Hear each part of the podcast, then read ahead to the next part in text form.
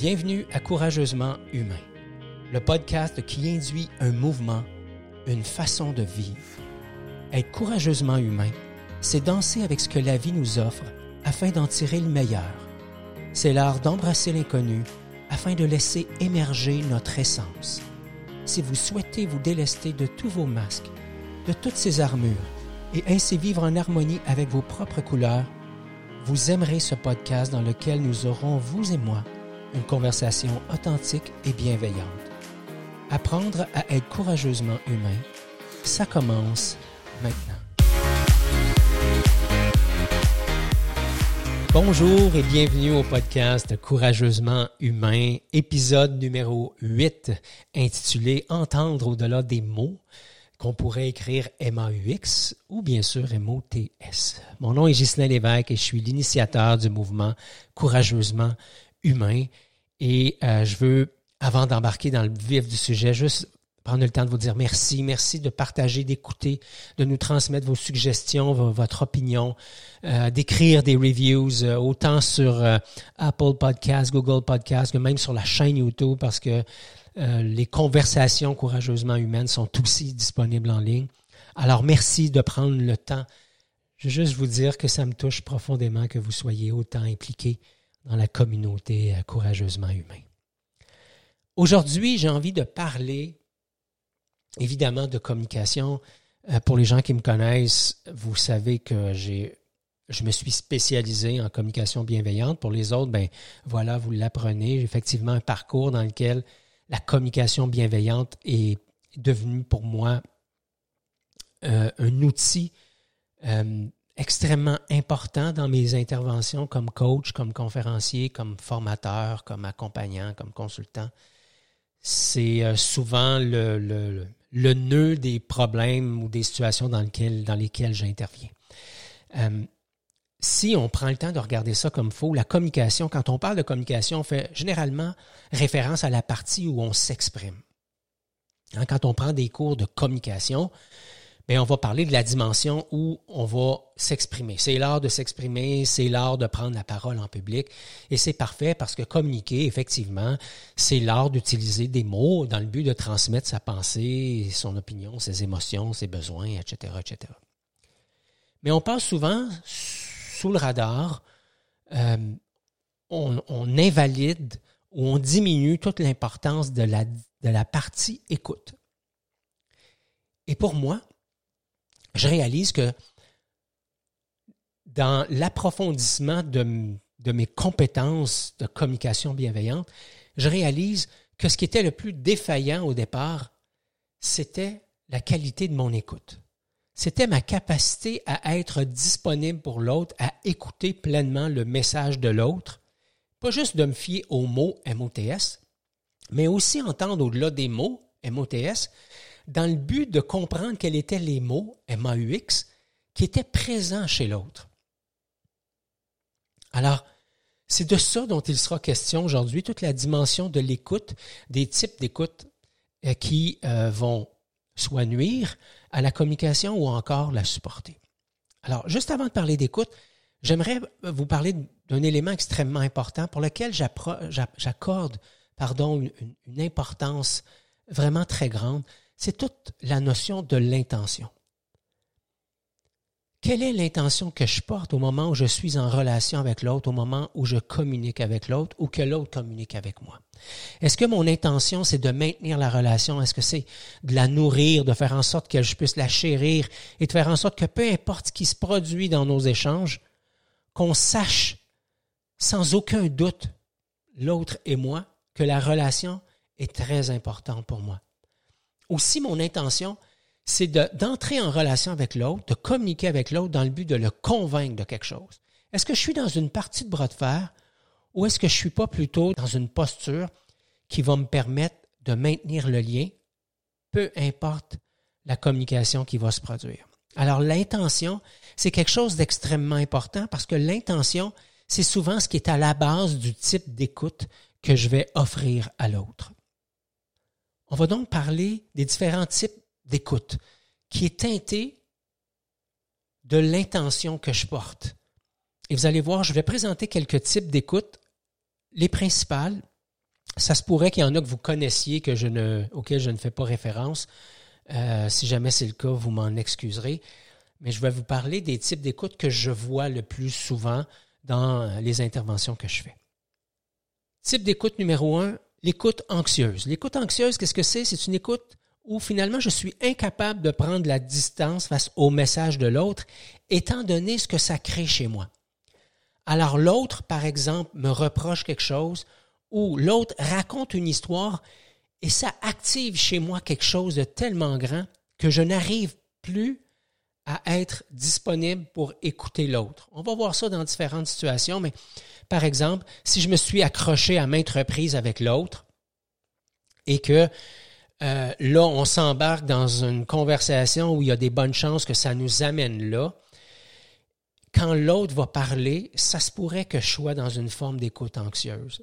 Ça se pourrait que je sois dans l'anticipation de ce que ça pourrait éventuellement créer chez moi.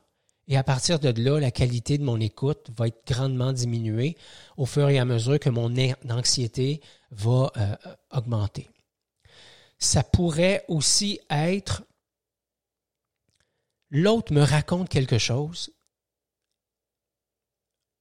euh, une agression, euh, un vol, une prise de bec, un moment où elle a été euh, humiliée par son patron ou par un collègue devant tout le monde, ou un moment où elle s'est fait euh, euh, engueuler, comme on dit au Québec, par un, un parent, un collègue, un client, peu importe.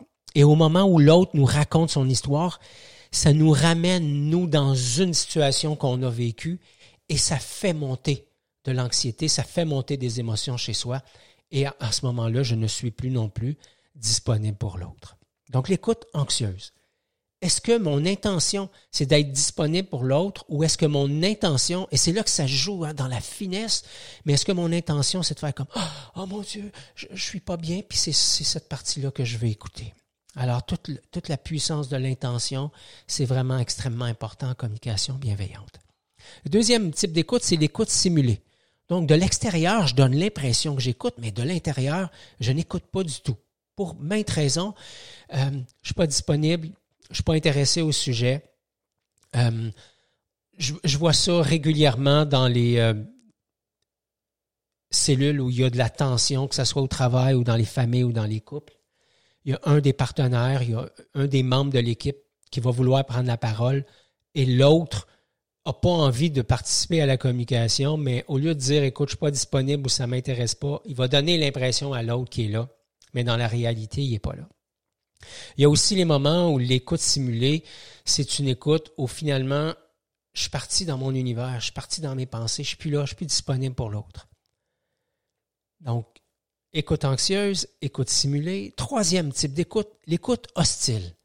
Celle-là, c'est, c'est un peu plus pervers, c'est un peu plus surnois, parce que dans le fond, quand j'utilise l'écoute hostile, c'est que je donne l'impression à l'autre que je l'écoute, mais dans le fond, je me ferme la gueule, comme on dit au Québec. Je me la ferme parce que je ne veux pas créer une guerre de mots. Mais je suis pas dans une écoute qui est bienveillante, je suis pas dans une écoute qui est teintée par mon ouverture, je suis dans une écoute défensive. Je suis replié dans mes renforts, je suis en train de me, de me, de me, de me masquer, de me, de me défendre de quelque chose parce que il y a quelque chose, soit dans le message, soit chez l'autre, qui fait en sorte que moi, je n'ai pas envie d'être partie prenante de cette conversation-là. Alors, l'écoute hostile, c'est une écoute qui nuit profondément la relation parce que euh, généralement, dans une forme d'écoute hostile, ça va euh, amener, quand je vais prendre la parole, je vais être dans un mode fort probablement agressif, tendu, et ça va créer encore plus de tension chez l'autre, donc dans la relation. Quatrième mode d'écoute, c'est l'écoute condescendante. L'écoute condescendante, l'intention que j'ai, c'est, ça peut être de sauver l'autre. Hein, je ne suis pas dans nourrir la relation, je suis pas dans une relation teintée par la bienveillance et de l'égal à l'égal. Je suis dans une intention où finalement, j'écoute l'autre à partir d'une posture où, puis là, vous me voyez pas, mais je me lève un peu sur ma chaise, c'est comme si je me grandissais, puis comme si je pouvais regarder l'autre un peu de haut, tu sais. Je, je, on n'est pas, on n'est pas du même niveau, on n'est pas sur le même étage. Mon écoute est bien meilleure que la tienne, mais plus important que ça encore, ce que tu essayes de dire, j'ai déjà compris, puis je pourrais le dire pas mal mieux que toi. Ça, c'en est une forme d'écoute condescendante